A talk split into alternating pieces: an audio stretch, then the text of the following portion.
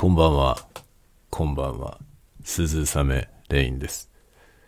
鈴雨レインの酔いどれたわごトーク。深夜の小声雑談。えー728回目の、えー酔いどれたわごトークでございます。えー今日は久しぶりにブルーイエティマイクですね。USB マイクのブルーイエティを引っ張り出してきました。というわけで、今日はイエティで、えーステレオ、ステレオ、ステレオ、ステレオ、ステレオ、ステレオの、えー指向性を選択しまして、ぼちぼち喋っていこうかなと思っております。こいつは録音レベルがでかいですね。あの、スタイフのアプリで波形のね、波形表示がされるんですけど、その波形が普段のの環境よりもはるかにでかいです。こいつは高感度で、えー大音量を出せる感じですね。さて、今日はどうしよう。どっか行こうかな。まずは、いつものように、明かりを、明かりをつけましょう、ぼんぼりにという。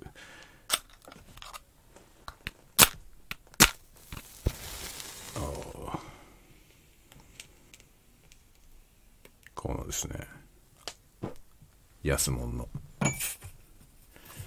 安物のアロマキャンドルに火を灯しまして、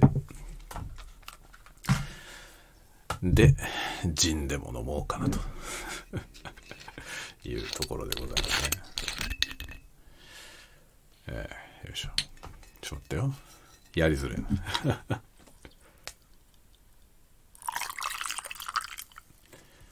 あのね、久しぶりに Blue Yeti をね、あの、 Blue Yeti にもともとついてるスタンドにね、乗せてみたんですよ。久しぶりに。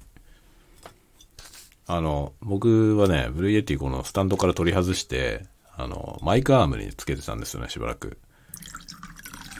なんですが、いろいろな機材が、まあ、いろんなところにこう落ち着いた結果ですね、ブルーエティの行く場所がなくなって、本来のスタンドに戻しました。本来のスタンドに戻して、今それをね、テーブルの上に立てて、それに向かって喋ってます。なので、このね、テーブルを叩いたら時のノイズ、だからこのコップをこう置いたりとか、こういうのが、あの、結構入りやすい状態になってしまっていますね。 Blue Yeti 唯一の難点がこれですね。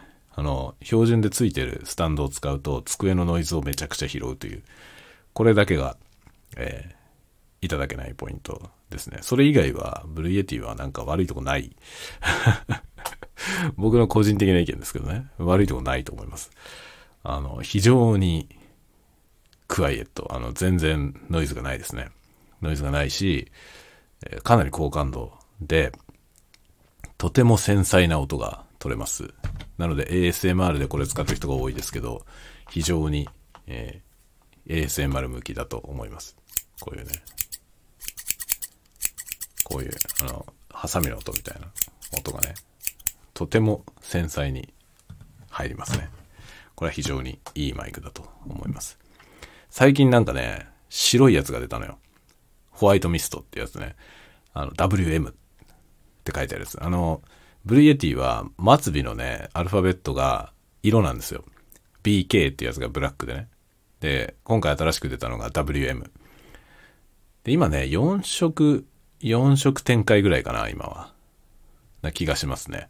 僕が持ってるやつは、あの、えー、ティールだったかなっていう色なんですけど、すごくちょっとね、アンティークな感じの色なんですけど、この色はね、もうないんだよね。今、今はこれ販売されてません、この色は。あとね、日本で販売されてない赤いやつがあるのよ。僕は赤いやつが欲しかったんだけど、あれ日本で販売されてないんですよね。なぜかね、日本には入ってきてないですね。なんでだろう。なんでかわかりませんが、まあカラーラインナップがね、なんか、国によって違うみたいですね。あの赤いやつは多分日本で販売されたことないんじゃないかな。あの、持ってる人は、あの、並行輸入品だと思いますね。日本国内で多分あれ発売されたことない気がしますね、赤いやつは。で、今度白いやつが今ね、つい最近出て、それはもう公式にね、あの、ロジクールが出してますね。ロジクール、どっちがどっちだったか忘れたけど、ロジクールとロジテックって同じ会社なんですけど、あの、日本国内向けブランドがロジクールだった気がしますね。ロジテックって会社ですね。あの、どっちも同じものらしいです。同じ会社のなんかブランド、日本向けのブランドがロジロジクールらしいですね。で、その会社の母体のね、元々のロジテックって会社が、あの、このブルーマイクロフォンを買収したので、もう完全に、ブルー製品は、今は日本だとロジロジクールから出ています。まあ今度ね、その、ブルーっていうブランド自体もなくなっちゃうみたいな話がこの間ね、ありましたけど、世界中から反対されてるから あれ発表したけど、やっぱりブランドは残そうかなって話になるんじゃないかなって気がしてますけどね。ちょっとわかんないけどね。一応今出てる新製品というかその新ラインナップとして出たブルーイエティの WM ってやつは一応ブルーブランドで出てますね。ブルーっていう名前で Blue Yeti として出ています。どうなんだろうね。これがロジクールってなったらどうなんでしょうね。買うのかなみんな。ブルーだから売れてんじゃないのかって気がするけどね。ちょっとね。ロジクールもなんかロジクールブランドのゲーミングマイクみたいなやつ出してますけどね。それより多分 Blue Yeti の方が、こう、ブランドパワーがあるような気がするんだよね。だからそれを、あえてね、そのブルーの名前を捨てることになんか意味があるのかなとは思いますけど、多分会社的にはね、1個に統一されてた方がいい。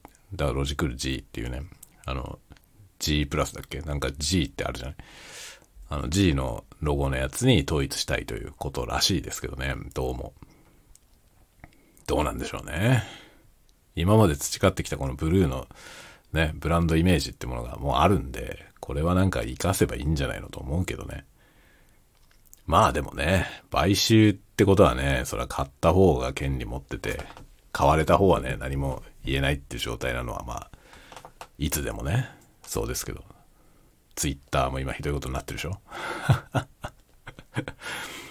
ついにね、ツイートデック。まあ僕はツイートデックっていうツールを使ってツイッター見てるんですけど、ツイートデックさっき開いたらね、あのメインのタイムライン、ホームっていうね、ホームタイムラインが何も表示されなくて、そこにね、あの、おめえはリミットに達したから見れねえぞっていうね、どうする？サブスクライブするかみたいな メッセージ出てて、まあ、サブスクライブするっていうのは要は、あの、青いチェックマークがね、あの、課金すると青チェックマークがつくじゃない、今。あの課金しろってことなんだよね。あの課金をすれば使えるようになるよっていうことなんだけど、で、僕はさ、別になんかそのサービスに対して課金することに対しては別にやぶさかではないんだけどね。必ず無料でなければならないとは思ってないのよ。とは思ってないんだけど、金を払うとしたらね、ツイッターに払うかっていうことなんだよね。別にね、その SNS に対してお金を払う、お金を払って使いましょうっていうのは、別に僕はあんまり反対ではないわけ。反対ではないんだけど、払うんだったら、じゃあ選ぶよっていうことなんだよね。どこに払うか。それはもうみんなそうじゃない？あの、アマプラがあって、YouTube プライムがあって、プライム、プレミア、YouTube プレミアムがあって、Amazon プライムがあって、Netflix があって、ディズニープラスがあって、Hulu があって、とかね。Unext があって。まあ、映像配信のサービスめちゃめちゃいっぱいありますよね。ってなった時に、例えばずっと無料で見られたギャオ、ギャオみたいな、ギャオなくなっちゃったけどさ、ギャオみたいなのがあったとして、無料で見て、無料だったからずっと見てたっていうケースがあったとするじゃない？これ仮の話ね。そういうことがあったとして、そのサービスがもう、いや、やっぱり俺、俺たち金取らないと やってらんねえ。まあ別にいいんだよ、それやってらんねえのはね。だから金取るよって言われたら、あ、そうか、金払うのかってなった時に、もちろんね、その今まで無料だからって使ってたそのサービスに継続的にお金を払って使うっていう選択肢はあるけど、それはさ、選択肢の一つなわけじゃない。どうせお金払うんだったらちょっと比較するよってなるわけよ。例えば月額1000円ぐらい払うってなった時に、そうか、ネットフリックスと比べよう。アマゾンプライムと比べよう。アマゾンは安いなとかね。YouTube プレミアムはどうかなとかね。Unext は高えなみたいな。あるじゃないそうやって、例えば月1000円って言われたら、月1000円ってことは他のサービスにその1000円払ったっていいわけだからね。そしたら今まで有料だからって敬遠してたものが全部選択肢に上ってきて、さあ、どれに払おうかなって話になるじゃない。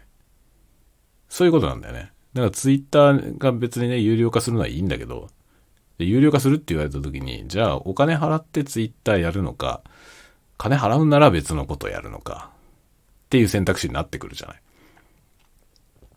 で、そうなった時に、僕ツイッター、お金払ってツイッターはいいやって感じなんだよな そう、なんかね、そう、ツイッターに別に広告が入ってることとかも全然気になんないし、ね、なんかプロモーションとかがどんどん流れてくるけど、あれも全然気になんないし、そんなのなんか読み飛ばしながらね、見てるし、なんかたまにね、有用な情報がね、そのプロモで来たりすることもあるし、あれちゃんとさ、あの、叱るべきアルゴリズムに基づいて広告が表示されるから、だから、まるで興味ない広告の方が少ないんだよね。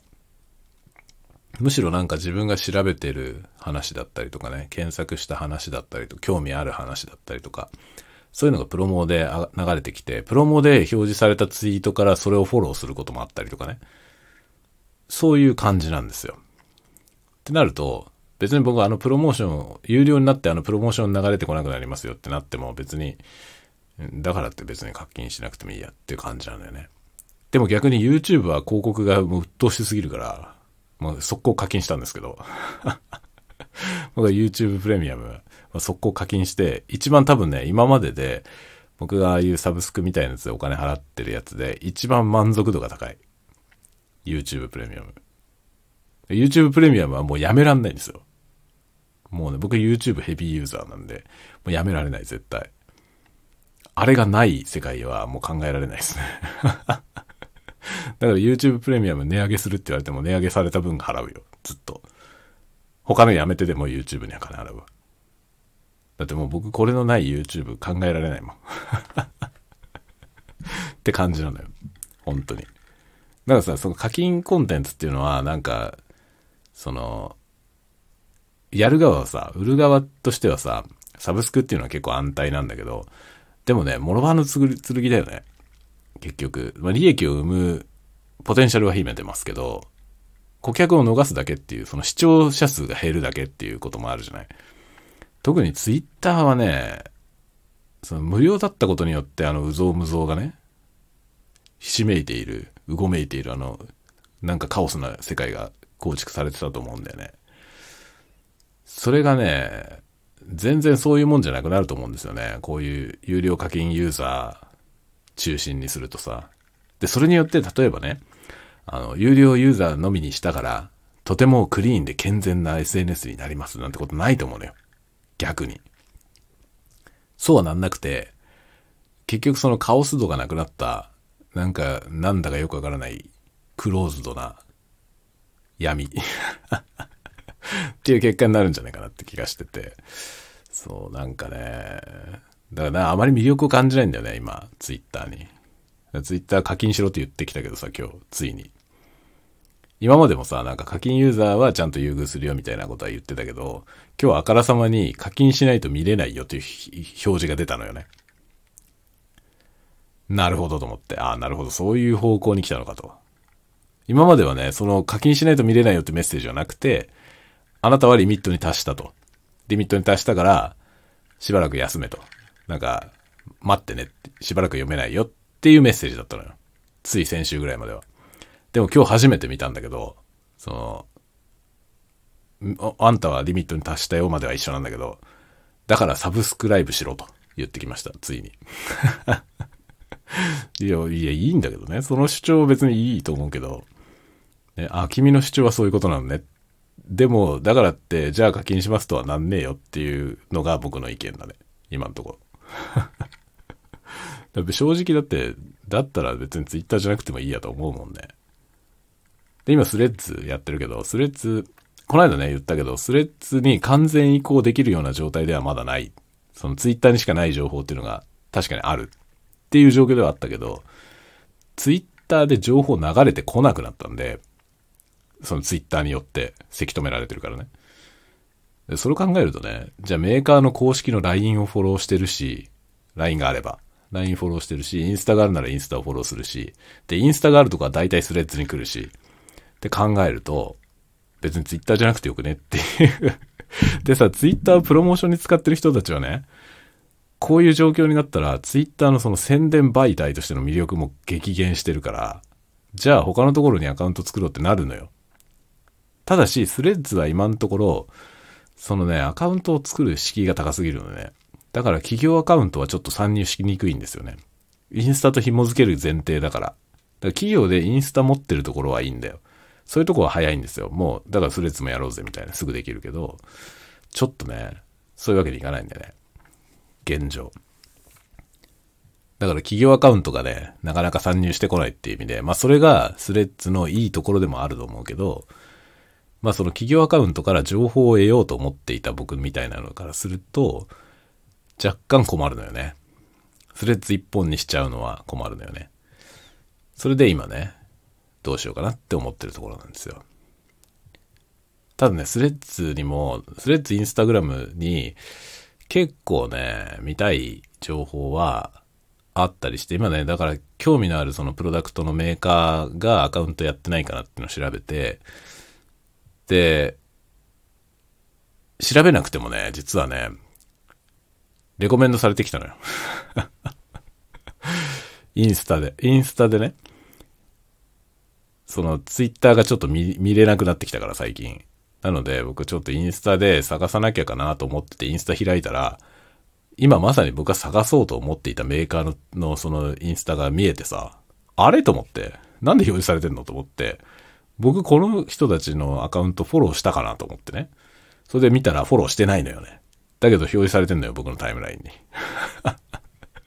それで、おおと思って、マジかこのリコメンドすげえなと思って、フォローしたけど、そのね、中国の、あの、映像関係のね、その、プロダクトを作ってるメーカーですね。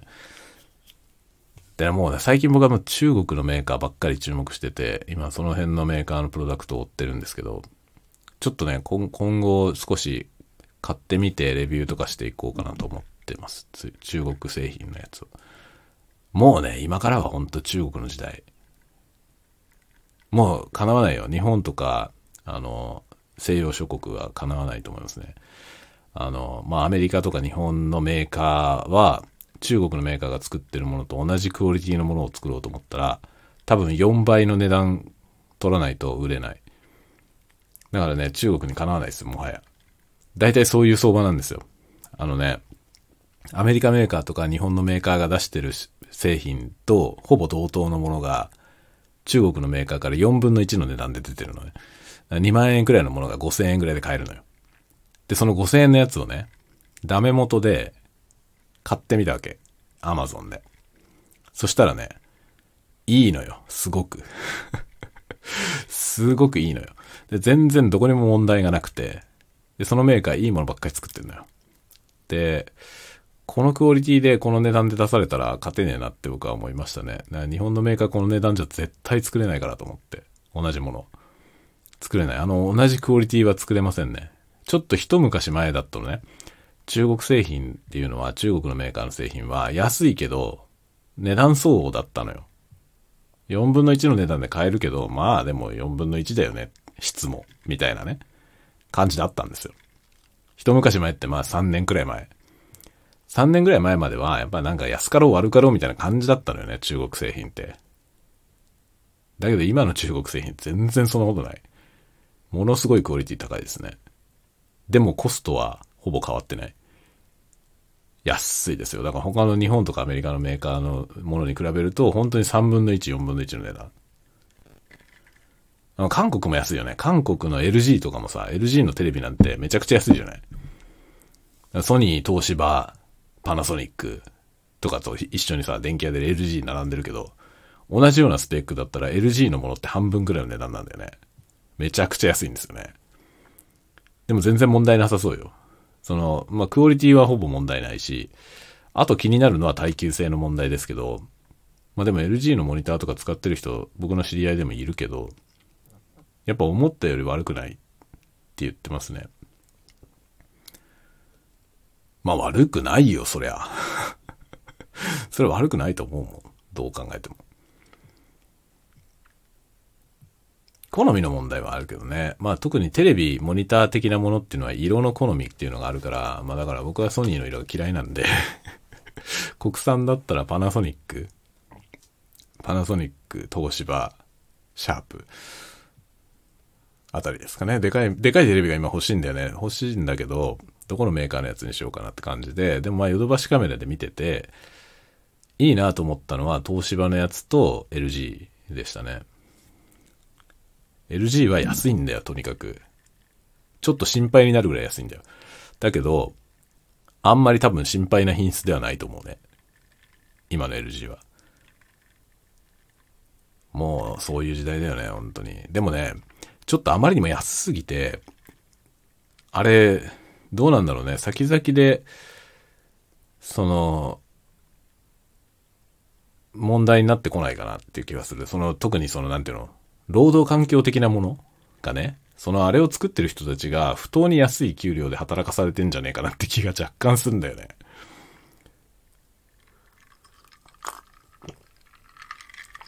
で、中国、僕はさ、アニメの仕事をしてるんで、あの、中国の人と割と、中国の人とっていうか、中国の会社に外注で出すみたいなことが割と身近にあるのよね。僕自身が直接外注先として中国を使ったりってことはしたことないですけど、あの、割と身近でね、中国に出すっていう話は聞聞くわけよ。もうここ10年、20年ぐらいのね、ずっと、ずっと中国とは付き合いがあって、やってるわけですけど、コスト的にね、その、依頼するコスト的に、今中国の会社に出すのって、全然安くないんですよ。昔はね、安いから中国に出してたんですね。日本の国内でやるよりも中国に出した方が安いから。だからいろんなとこ妥協してても中国に出してたのよ。コストを抑えるために。だけど今は全然中国出したからといって安くないんですよ。国内でやるよりもむしろ高いぐらい。で、こうなってくると中国に出すメリットってパワーなんですよね。マンパワー。人がいっぱいいるっていうパワーですね。だからでかい物量のものでも受けてくれるんだよね。っていうね。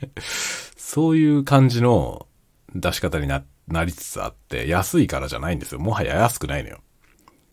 で、逆に中国の会社が力を持ってきて、日本に、日本を下請けとして使い始めてるんですよ、最近。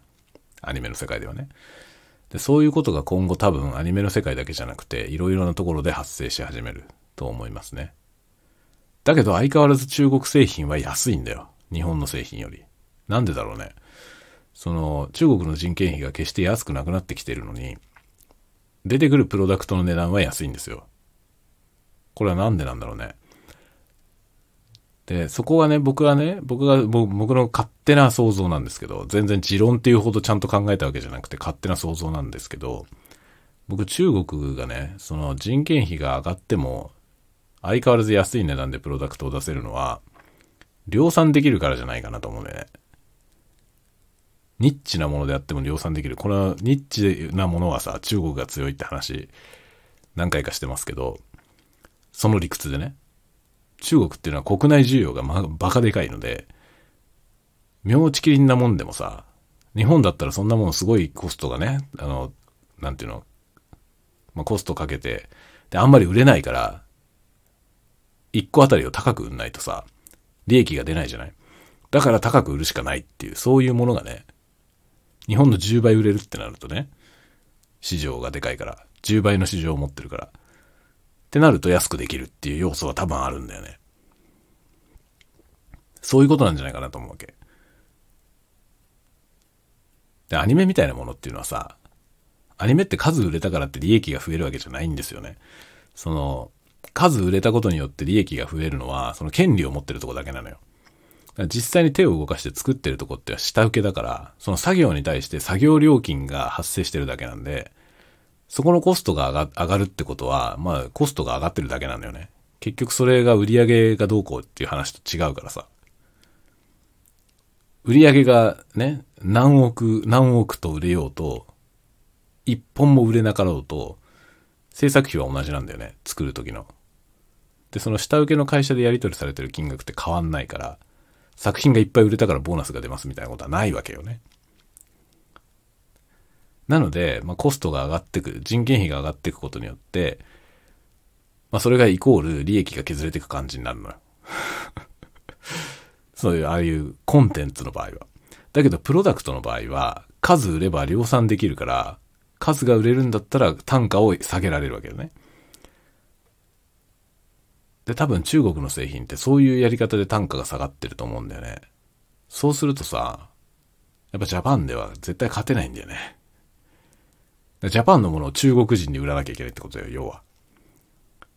だけど関税の問題もあるし、そもそも日本は人件費が高いってのもあるし、で、日本のメーカーのものでも全部メイドインチャイナだったりするし、みたいな感じでね。じゃあ、チャイナにとってはね、その、チャイナに住んでる人たちにとっては、日本のブランドでメイドインチャイナのものを買うのとさ、中国のブランドがね、同じクオリティのものをもっと安く出してるとしたら、こっちでいいじゃん。しかも自分たち中国人ならね、そのよその国ののね、もの買うよりも自分たちの国のメーカーのもの買いたいっていう、あるじゃない、そういうの。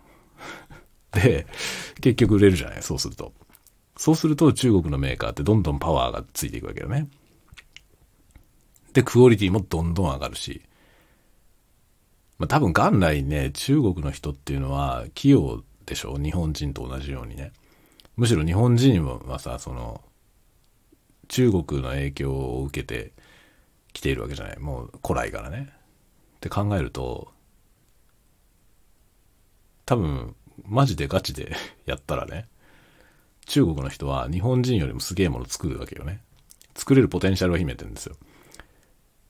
で、それが人件費の問題とかが次第に改善されてきて、今中国でもね、労働環境がどんどん良くなったりとかしていくことによって、やり、やる気も上がってきて、人人々のね、やる気も上がってくると、すごい質のいいものが出てきて、で、それがなんかニッチな世界のね、ニッチな領域なもんでも、量産できちゃうから、いっぱい売れるから。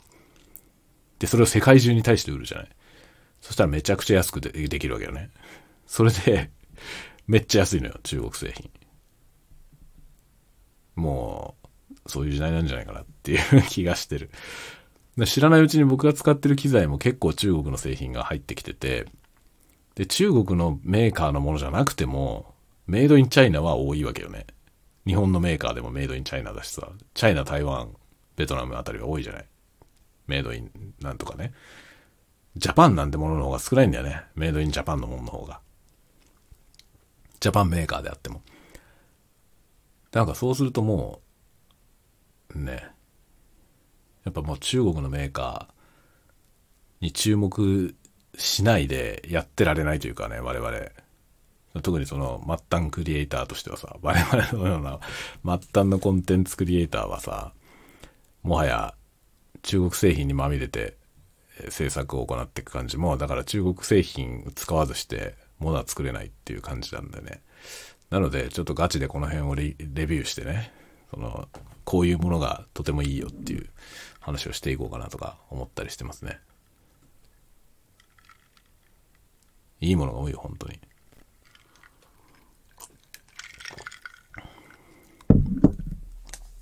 相変わらずでもね、中国は層が厚いから面白いのよ。そこはある、確かに。だから当たり外れはあるんですよ。だからね、中国のメーカーで信頼できるメーカーはどれなのかってことを知ってないと、あの変なものをつかまされるリスクはあります。特にアマゾンでわけわかんない安いものを買うときに、どのメーカーが信頼できるのかっていうのは自分がね、どこのやつを買ってるのか意識しながら買い物して、で、自分でチェックするっていうのがいいと思いますね。そうするとね、買ってもいい中国メーカーが分かってくる。そうすると上手にお買い物ができます。安く買って、安くいいものが買える。だけど最初のうちはね、失敗もありますね。あ、このメーカーのものは買っちゃダメだってものもある。そこは奥が深いですね、中国はやっぱ。ほんと玉石混交だから。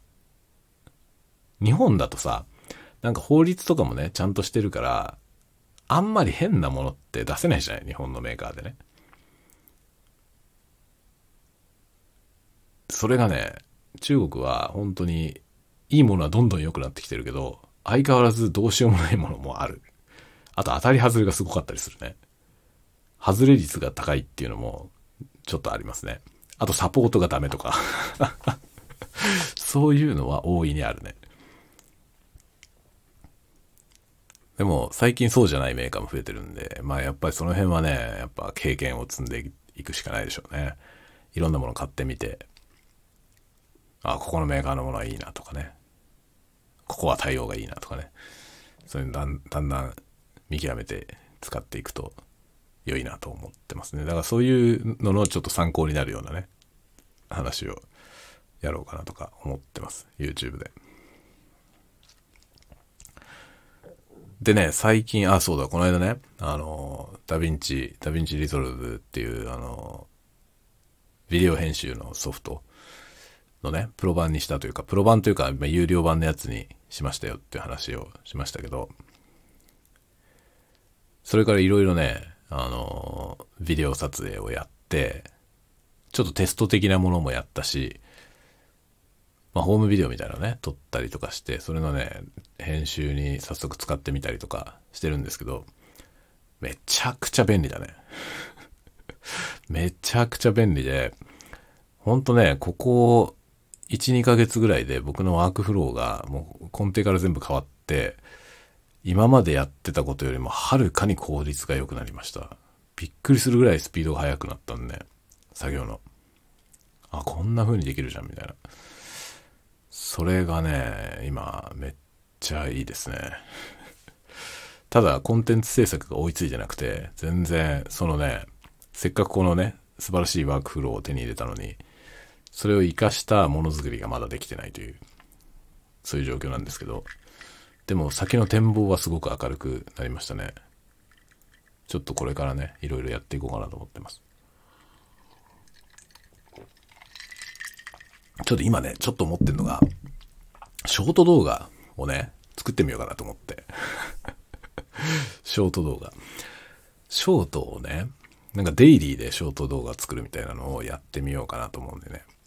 ただね、デイリーってなるとさすがに重いじゃない？ヘビーでしょ？で、それをやり始めたら本編のやつが作れなくなるっていう 本末転倒な予感がするわけよね。予感がしてて、でもちょっとショート動画をね、量産する。ショート動画だとさ、その、手間をかけずに作れるじゃない？で、手間をかけないんだけど、その手間をかけない中で、音だけこだわるっていうのが、ちょっと見えてきたのよね。その音だけこだわって、で、編集も極力シンプルにして、で、撮影は iPhone でみたいなのをね、ちょっと考えていて、それが割とね、スムーズにできる環境が整ったんで、ショート、今こそショート作ってみる時期なんじゃないの？っていうのが、ちょっとね、自分で思ってんだよね。それをね、今後やってみようかなと、今ね、漠然と考えてます。まあ楽しいよ、だから毎日。毎日楽しいわ。で、この連休ね、あの、今日、今日今ね、17日、7月17日の月曜日、祝日です。海の日のもう、えー、23時43分、現在ね。現在23時43分なんで、今日は11時10分ぐらいから始めたのかな。あの、全然まだ日付が変わってないから17日なんですけど、この17日の月曜が連休、連休というか、祝日だったから連休だったんでね、同日月と3連休だったんですけど、その連休で、まあ、土曜日は君たちはどう生きるかを見に行き、で、日曜日、昨日ですね。昨日は、あの、ロイズって知ってますか？北海道のロイズってお土産のね、チョコレートのメーカー。知ってますかね？北海道のお土産っていうと一番有名なのは白い恋人っていう、あの、ラングドシャクッキーのさ、中にあのホワイトチョコレートが入ってるやつ、すごい有名なやつありますよね。白い恋人。あの白い恋人っていうのは、石屋製菓ってとこが作ってるんですね。で、その石屋製菓と並ぶ、まあ、北海道の二大巨頭。まあ、北海道お土産といえば、石屋の白い恋人、またはロイズのチョコレート。っていうぐらいのロイズなんですよ。そのロイズっていうチョコレートの会社があるんだけど、そのロイズがね、ロイズの会長がね、まあ、車のマニアなんですよ。で、私的なコレクションが、まあ、ちょっと博物館級なのよ。ものすごい数のクラシックカーを持ってるんですよね。で、そのクラシックカーをね、一堂に展示してね、公開するというのを、まあ流れにやってたんだよね。やってたんだけど、コロナで亡くなっちゃって、今年5年ぶりに再開されたんですよ、それが。前回2018年。で、僕は2017年、2018年と見に行ったのかな見に行ったんだよね。で、やんなくなっちゃって、しばらく見てないなと思ってたら、今年再開で、しかも今年ロイズ40周年で、再開でね、昨日と今日と2日間やるよってていう案内が来たんで、見に行きました。ちょっと、ちょっと不便なとこなんだけどね。そのロイズの工場っていうのが、あの、まあ、石狩の方にあるんですよ。石狩の方の平原の中にポコンってあるんだけど、そこの敷地でやるのよね。そのクラシックカーフェスティバル。で、そのクラシックカーフェスティバルってやつ5年ぶりにやるっていうから、それわざわざ見に行きましたね。で、子供、子供も車好きだからね。で、子供と、ね、えー、見に行きまして。昨日は、その現場でね、いろいろビデオを撮影してきました。で、ちょっとこれは、どっかに出すかどうかは今見て、見てです。そのね、クラシックカーフェスをいろいろ撮影したんですけど、そのね、クラシックカーフェスにね、エアジーっていうあの、北海道のローカルラジオ局があるんですけど、そのラジオ局がね、公開放送をやってたのよ。会場で。これは毎回やってるんですけど、前回もやってたんだけど、その、会場に放送の機材持ってきて、公開放送をやってんのよ。会場から。っていう感じで、まあ、ラジオの放送が入ってんだよね。会場 BGM として。で、ラジオ放送しながらやってるんで、そこに著作権のある曲がバンバン流れるんだよね。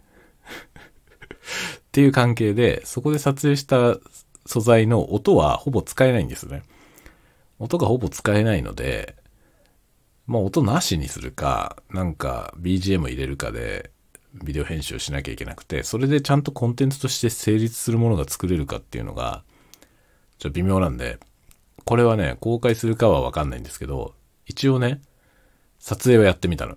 で、ジンバルに XH2S ってカメラを載せて、で、そのカメラの上に、この間買ったズームの M3 マイクトラックっていうマイクをね、マイク兼レコーダーを載せて、で、そのマイク兼レコーダーで音を取りながら、で、ジンバルで撮影をするという。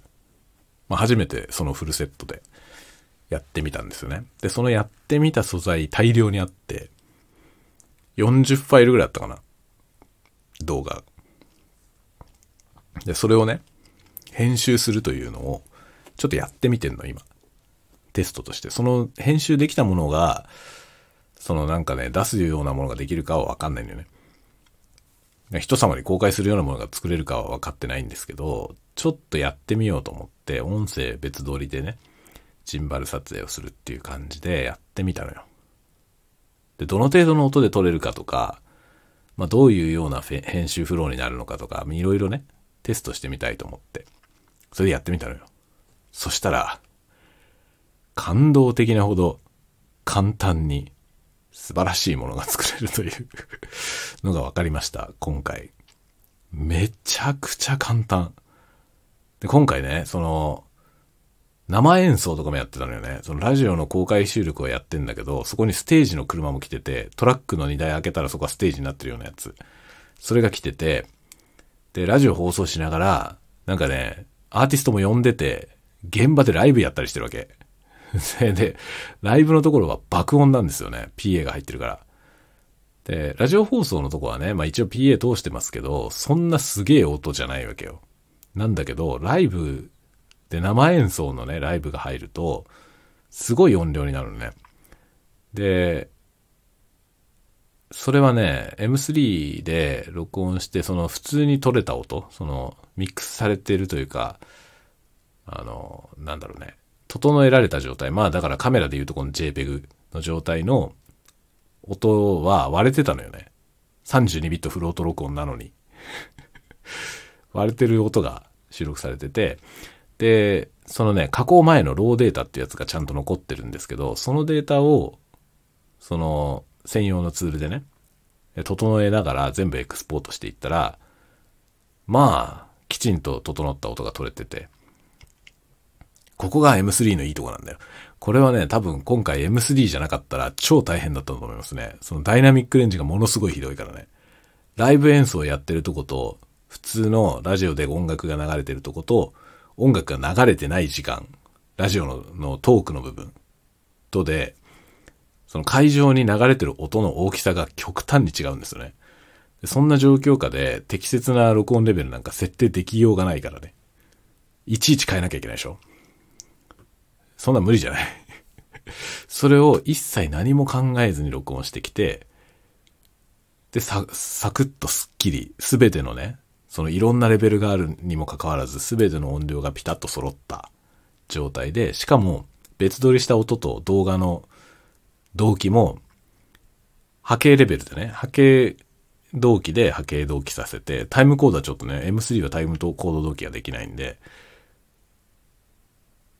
それは、まあ、ちょっと選択肢になかったんですけど、波形同期でやってみたら、見事に、もう完璧に一瞬にして全部動機も取れて、何これって感じでしたね めちゃくちゃね、笑っちゃいましたね。なんか感動して。何これすげえっつってで。こんなワークフローで、すごく簡単にね、しかもちゃんとした音が、すごくシンプルにしっかりいい音が取れてて、もうなんかね、屋外の撮影これでいいんじゃないのっていう感じでしたね。さらに音にこだわるんなら、なんか、まあ、F6 とか持ってって、ちゃんとしたね、コンデンサーマイクとかで、まあ、マイキングして、フィールドレコーディングをするみたいなことは、可能性としてはありますけど、まあ、ネイチャーサウンドとかだったらそういうので撮れば、ものすごくいい音が取れるからね。まあ、それはちょっとやってみたいなと思いますけど、こういうイベントとか Vlog 的なやつは、もう今回のこのセットでいいじゃんってなりましたね。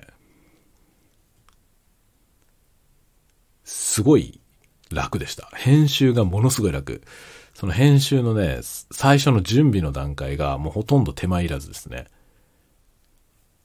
40ファイルぐらいあったのに、その音声、別撮りした音声とのそのマッチングがもう一瞬にしてできるみたいな。ただね、M3 のそのローデータからエクスポートするためのツールがね、 ZOOM の公式のツールがあるんですけど、そのツールがね、バッチ処理できないのよね。あれがバッチ処理できたら最高だね。そのフォルダ内のものに一括同じ設定で全部エクスポートするみたいなのが、一発でできるようになってたら、もう最高でしたね。それね、一個一個手動だだったというところが、ちょっとありえない ものすごいめんどくさいんだけど、あれが手動じゃなくてできたら最高でしたね。そしたらさらに早いよ。ワークフロー。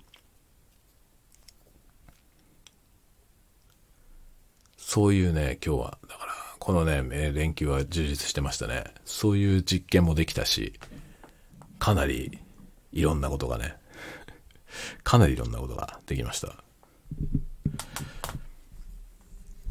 いしょ。でね、あの、今日はね、ホームセンターに行って、ちょっとね、あの、書類棚みたいなやつを買ってきて、そこにね、ケーブルとかそういうものを、ちょっと整頓しました。で、これによってね、収納が増えたことによって、部屋の中もちょっと片付いて、で、いろんなものが、ちょっと置き場を変えたりとかしたので、これね、その関係でブルーエティも出てきて、で、これを、ああ、これ使おうと思って今日ね、今ブルーエティをセッティングして、えー、喋るっていうことをやってます。このマイクほんといいね。めっちゃ音いいと思うな。これ、まあでもちょっと配信とかに使うのには使いにくいのかもしれないね。ゲーム実況とかはね、特に。まあ、コンデンサーマイクで感度がいいから、なんか余計な音までみんな拾ってしまうっていうのはある。特にコントローラーでガチャガチャやったりしてる音がもうめっちゃ拾っちゃうだろうね、これ。ゲーム実況だとね。だからゲーム実況だとやっぱりダイナミックマイクの方がいいけど、これ、ポッドキャストとかだったら、この Blue Yeti はめちゃくちゃ手軽でいいですね。特に今これスタンド FM のアプリでね、iPhone で録音してるけど、iPhone に USB1 本で繋げられるから。で、ダイレクトモニターもできるんで、遅延全くなしで耳でモニタリングしながら喋ることができます。で、指向性のパターンが切り替えられるしね。いや、これめっちゃいいんじゃない？この機材。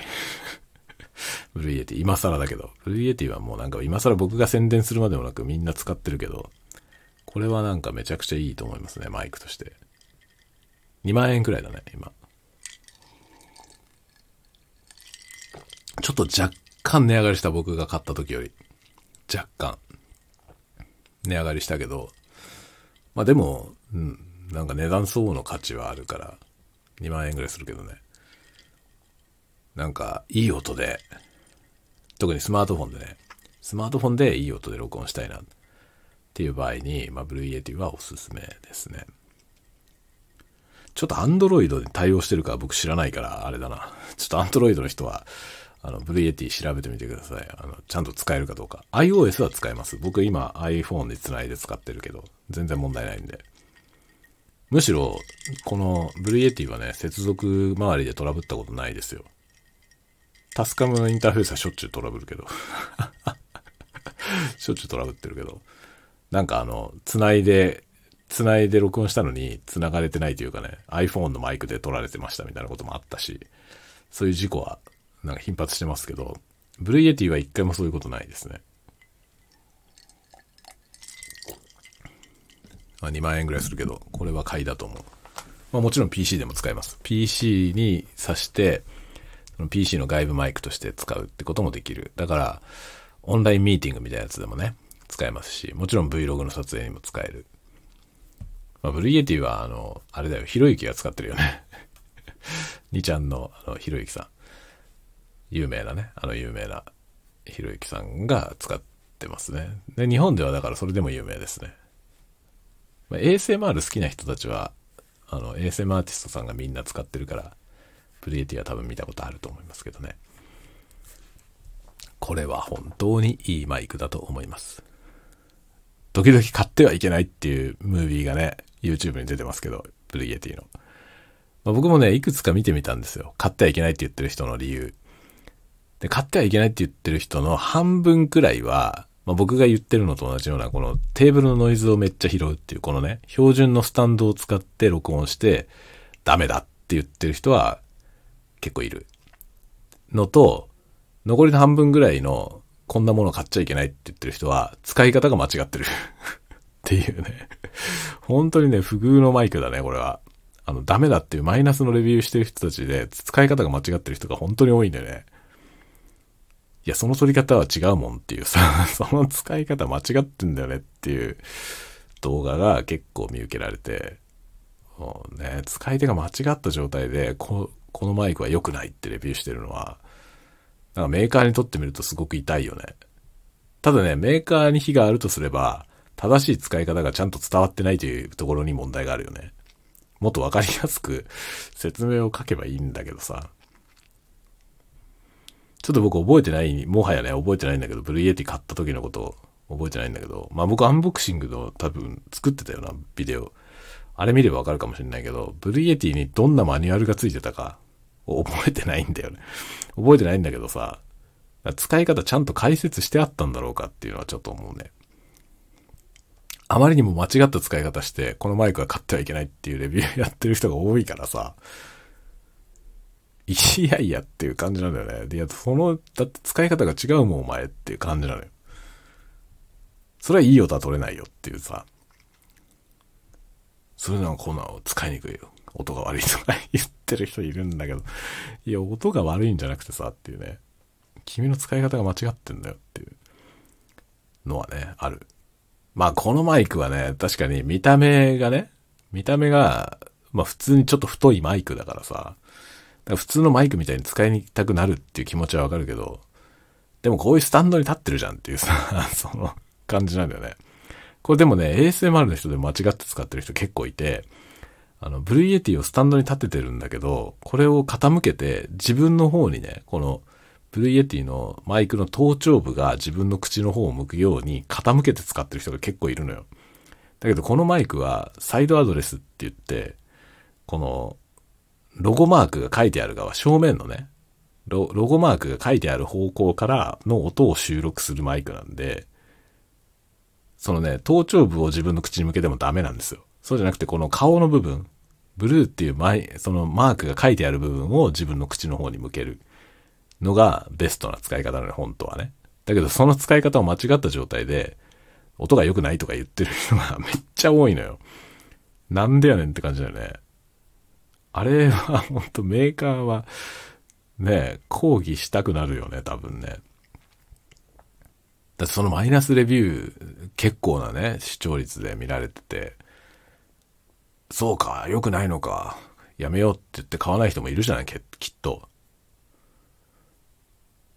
まあいいんだろうね、そんなこと。そんなどうでもいいぐらい売れてるから別にいいんだろうね。いいんだろうけど、あのマイナスレビューの使い方間違ってる人にマイナスのこと言われたくないよね。あれは本当だよ。なんか僕はどうなんだろうと思ったよ。なんかあまりにも多いんだよ、それがしかも。間違った説明をして、間違った使い方をしながら、このマイクは良くないって 言ってるレビューの動画が結構あって、それがなんか一人二人だったらね、間違ってる人が一人二人だったらまあ、まあわかるけどさ、世界、世界中でいろんな国のね、いろんな言語のムービーが出てるから、まあその中で一人二人間違ってるっていうのはいいけど、マイナス評価の人の大部分が そういうのなんだよ。本当に驚くね。だってこのマイクどこが悪いのと思うもん。全然悪くないよ。全くなんか僕はこれは遜色を感じない。ただね、唯一ダメなのは、USB がね、タイプ B なのよ。USB ミニ、ミニ USB っていう端子なんですよ。それだけはいただけない。これタイプ C にしてほしいですね。そこだけだね。僕が気に入らないのはそこだけです。ブルーイエティ。あとはなんか別にまずいところは一個もないと思う。筐体も全部金属だしね。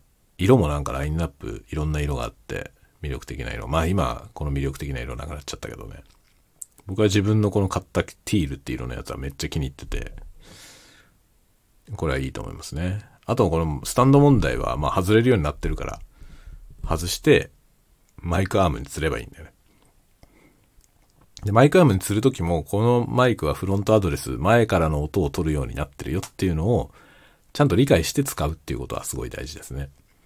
特に、あの、上から釣るような使い方をする場合に、どっから喋るのか、どっからどういうふうにな向きで喋るのがいいのかみたいなことは、まあ、ちょっと知識がないと難しいかもしれないですね。ま、で、そこでまた間違った使い方をして ダメなレビュー書いちゃう人はいるかも。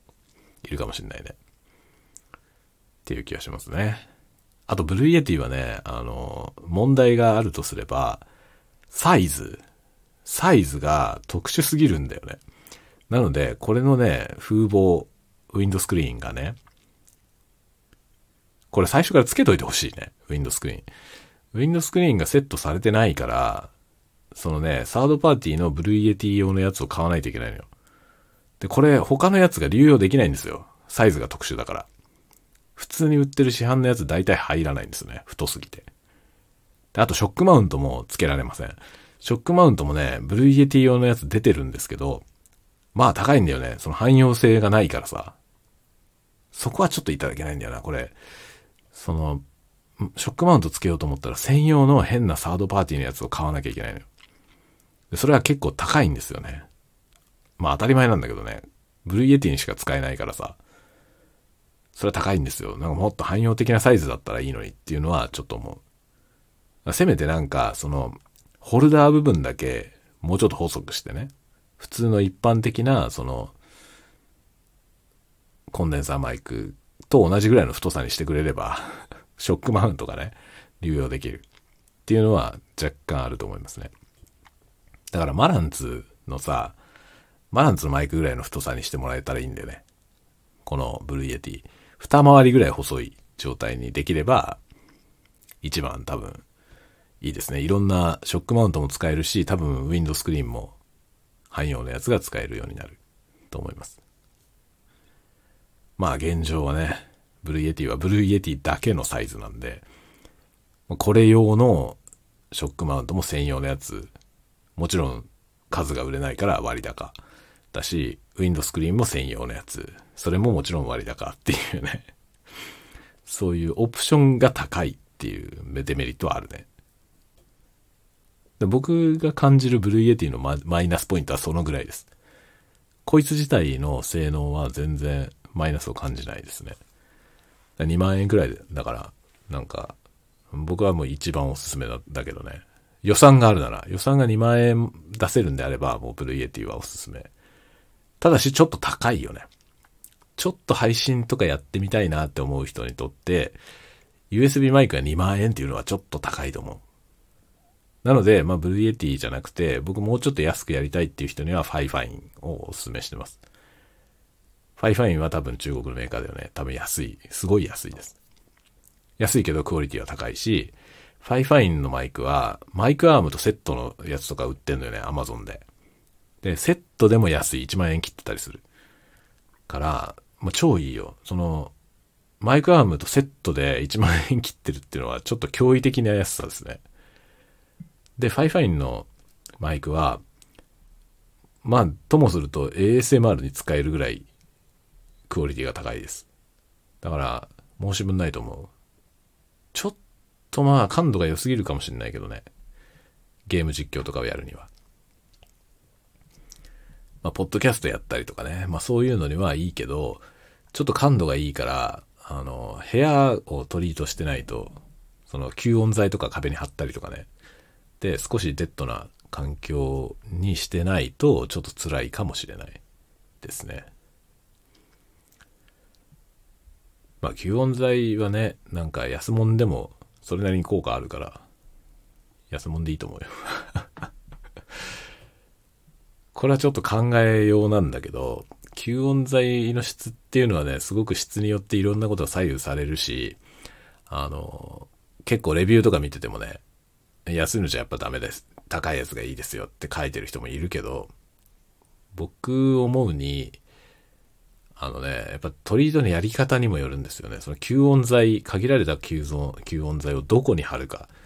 これによって、その吸音効果が全然違ってくるんで、そういう知識を持って吸音すれば、安物でもね、十分使える。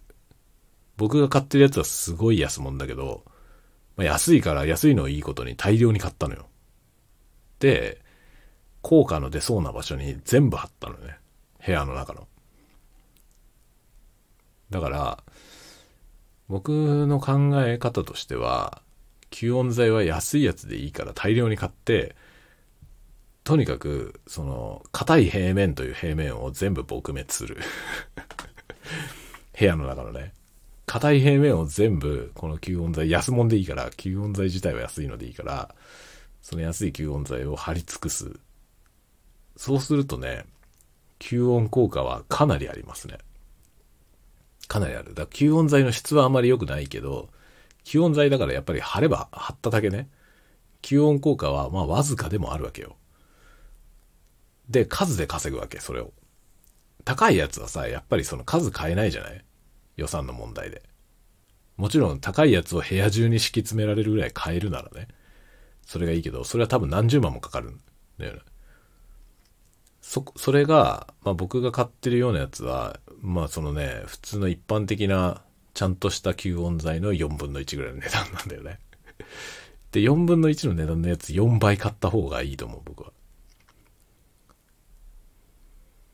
高いやつを5枚買うんだったら、安いやつを20枚買って、20枚全部貼る。まあ、効果が出やすい場所にね、貼る。っていうのがいいんじゃないかな。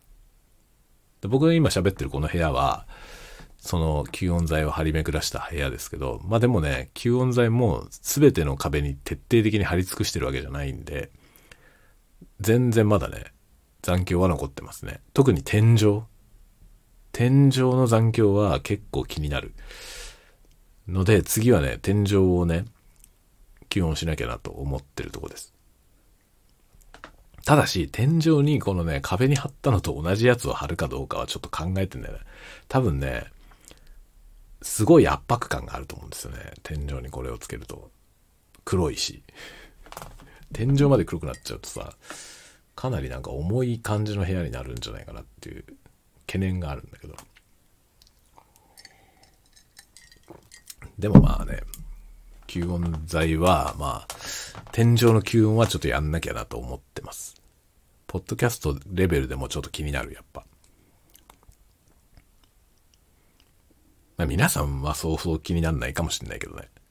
皆さんのところに届いてる音としては、そんなにあんまり悪い音ではないように聞こえてることを祈りたいんだけど 祈りたいんだけど、自分がモニターしてる音としてはね、このレベルでもね、残響結構気になるのよね。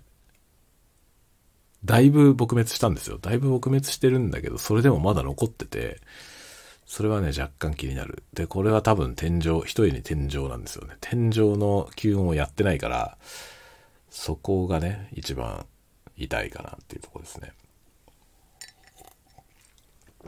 あと今日はね、普段あの、撮影用のカーテン、撮影用のその背景に使ってる真っ黒いカーテンを普段はね、その引きっぱなしなんですけど、今日それを開けてあって、そのが面がね、その開けるとねカ、カーテンの裏側の壁は普通に一枚の壁なんですよ。何もない壁なのね。で、その壁が今剥き出しでそこにあるんで、それのせいもあって今日はちょっと幾分残響が多いなっていう感じがしますね。これはもうちょっとケアしたいとこですね。ということをね、いろいろ、いろいろいろいろ考えたり、実験したりしてる、という段階でございます。さて、今日も1時間ぐらい喋ったんで、そろそろ寝ようかな。ジントニックもね、ちょっと濃すぎたけど、今日のジントニックかなりジンが多かった。でもね、心地よいです、とても。快適に酔っ払ってます。で、また明日からね、仕事もあるし、いろいろ予定もあるし、まあ、ぼちぼちとやっていこうかなと思ってます。ああ、そうだ、あとね、あと、この間の Amazon、えー、Amazon プライムデーで買ったモレスキンのノート届きましたんで、それもどっかで紹介しようかな、と思ってます。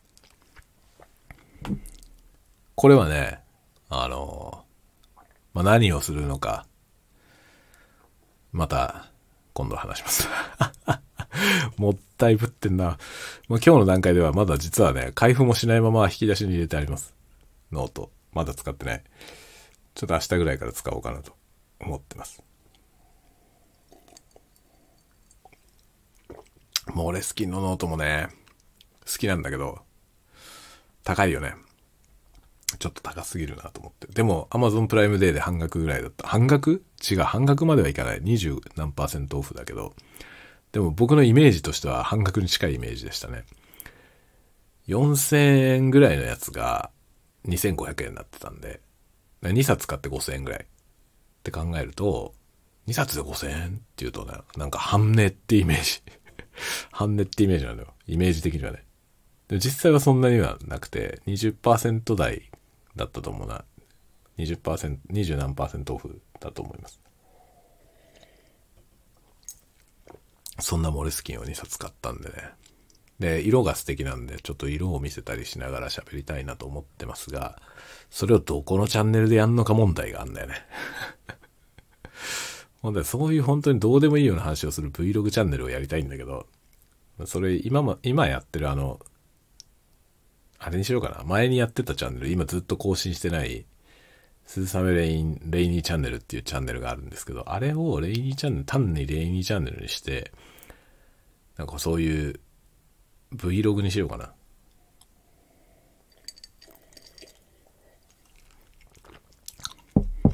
と、ちょっと思ってます。まあ、近々何かしらやると思います今ね、構想だけがいろいろあって、追いついてないんだけどさ、頭が。でね、今ね、あの、つけてたアロマキャンドル消えちゃったんだけどさ、これあの、芯の線がね、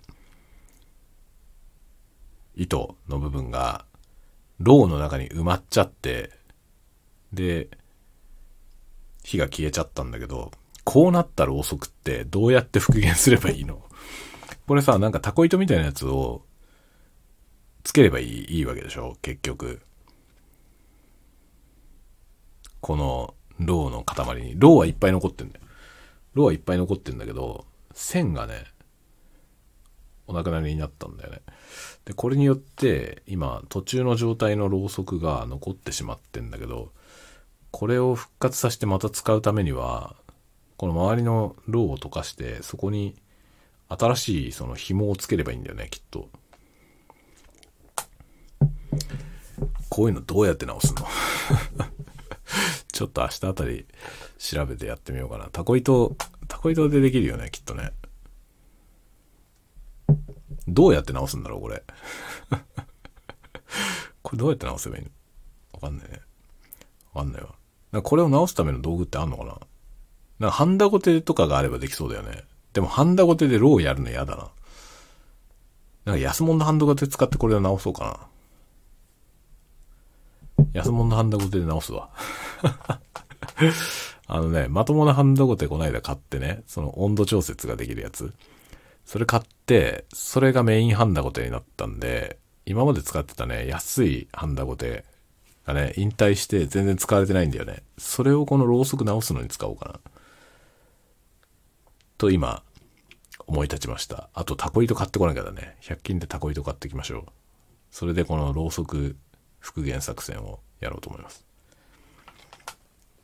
では、今日も相変わらず止めどないたわごとを喋り、喋くり倒しましたんで、このぐらいで終了しようと思います。まあ皆さん連休だったかどうかわかりませんが、明日から火曜日からね、また普通の暦に戻りますんで、頑張ってやっていきましょう。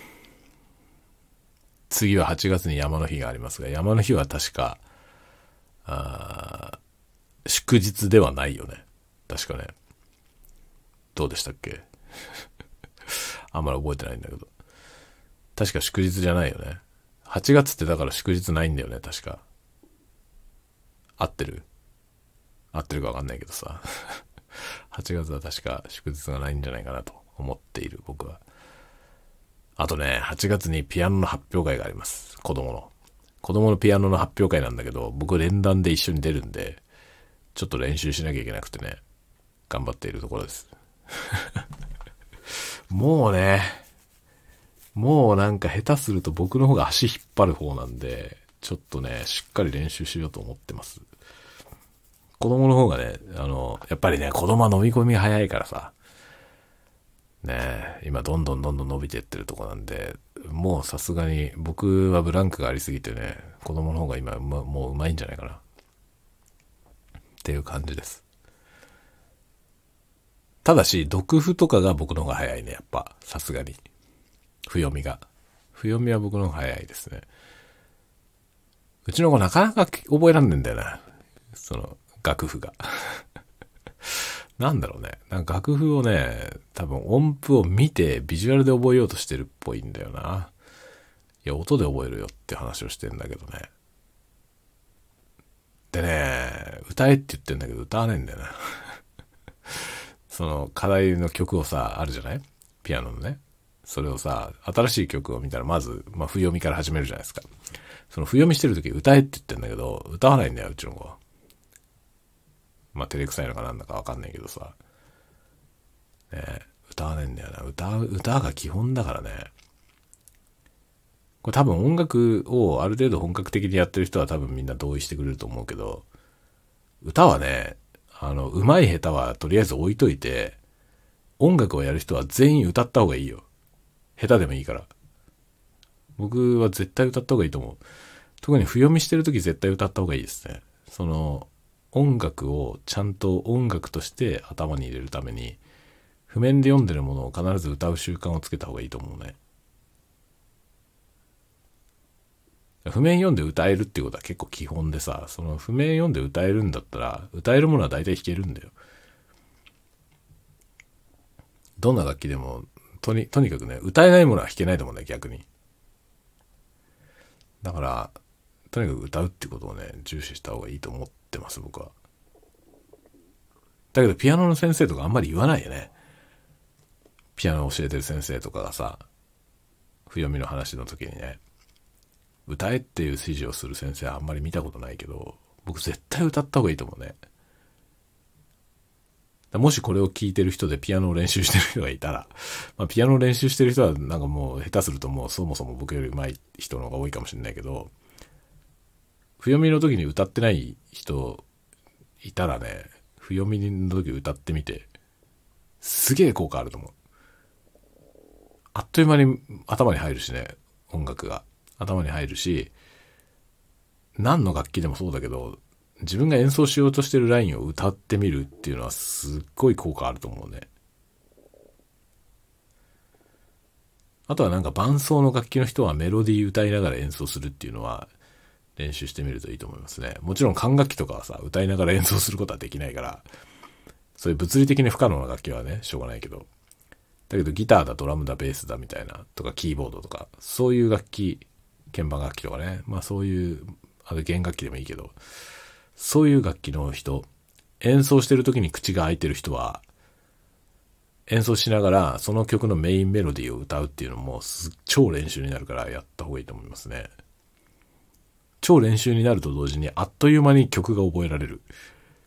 やっぱ歌うっていうのめっちゃいいと思うね。で、あとおすすめはね、ちゃんと歌う。今のね、不読みの話は下手でもいいから歌った方がいいよ。まあそれはもう鼻歌レベルでいいんですけど、そうじゃなくてガチレベルでちゃんと歌うっていうのは、あの好きな人はね、あの続けるといいと思いますね。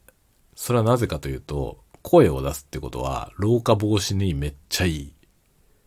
これ間違いないですね。僕のね、おばあちゃん、僕のおばあちゃんね、今90いくつだろう。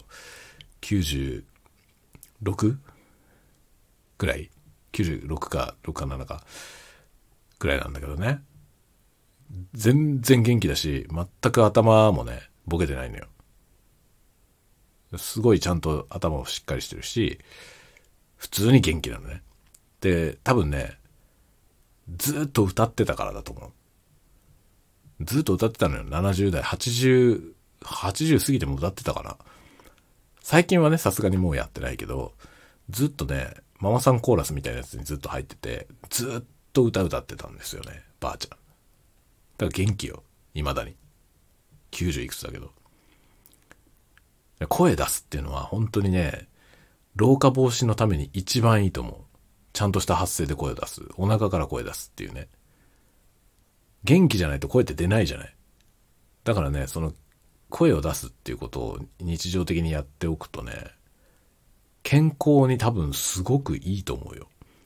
科学的根拠があるかどうか知らないけど。例によって僕はめちゃくちゃ無責任な発言をしてるけど、この科学的に根拠があるかどうかは全く知らないんだけど、でも、ちゃんとお腹から声出して歌ってる人、大体元気よ。僕自身も、まあ、歌うの大好きだからね。僕、四六時中歌ってるんですよ、家で。なんかしてる時ずっと歌ってんだよね。大体。ご飯の準備とかしながらね、ずっと歌ってんだけど、とにかく歌大好きなんで、で、僕にとっては歌うってことはすごい自然なことで、もう日常なんですよ、完全に。だから譜面見れば歌うし。初めての曲を練習するとき必ず譜面見ながら歌うからね。そのラインをね。どういうことが書いてあるのか。楽器で試してみる前にとりあえず歌うんですよ。譜面見て。そうすると覚えられるんだよ、曲を。で、曲を覚えられたら、あとはもう手を練習するだけでしょ。そうするとどんな楽器でもね、まあ大体すぐマスターできるよね。その曲を覚えるって意味では。でも楽譜だけ見てアンプしようと思ったらなかなかアンプできないね。歌うとすぐアンプできる。というね。まあなんでこんな話してんだろう。終わろうと思ったのに。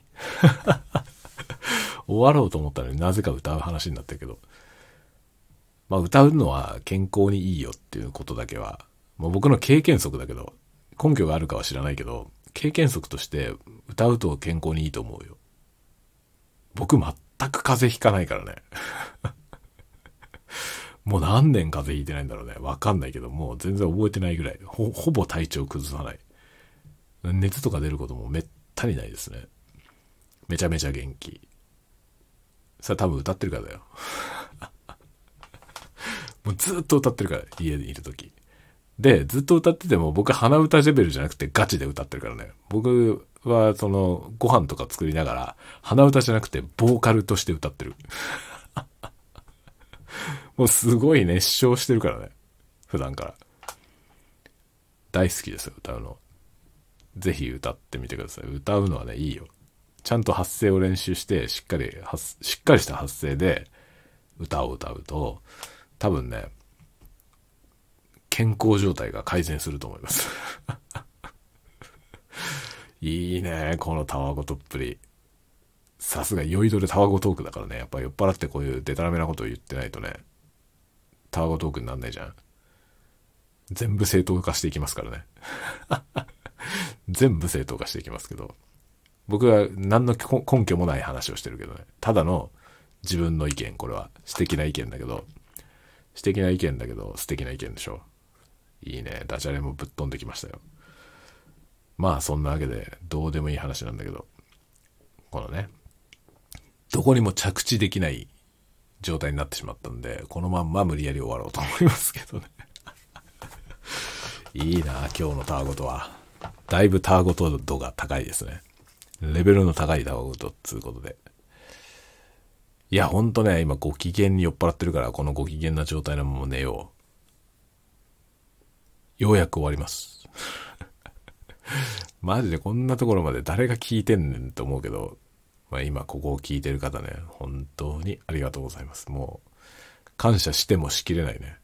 こんなアホみたいな話をね、この最後の最後まで聞いていただいて、本当にありがとうございます。また、またね、次回のタワゴトークでお待ちしてますので、またお時間のある時にぜひ、タワゴトにお付き合いいただければなと思います。時々役に立つこと言ってるから、今日の教訓は、歌うと元気ってことですね。今思いついただけで今日の教訓でも何でもないんだけど、まあでも、試してみてください。鼻歌じゃダメだよ。鼻歌じゃなくてガチで歌うんだよ。ご飯作りながらガチで絶唱してください、ぜひ。あそこのうちの人変だよって言われるぐらい。ご飯時になると、ものすごい情熱的に歌ってるけど、なんだろうね、あの人っていうね。そのぐらいの勢いで、皆さんも、ね、ご近所に歌声を轟かせてください。追い出されるよね、そんなことしてたらね。出ていけって言われる。だから田舎でやってくださいね、ぜひ。僕の住んでるところは割と大丈夫。歌ってても大丈夫です。窓開いたまま歌ってるけど、いつも。ではではでは、また次回のタワゴトークでお待ちしております。おやすみなさい。おやすみなさい。おやすみなさい。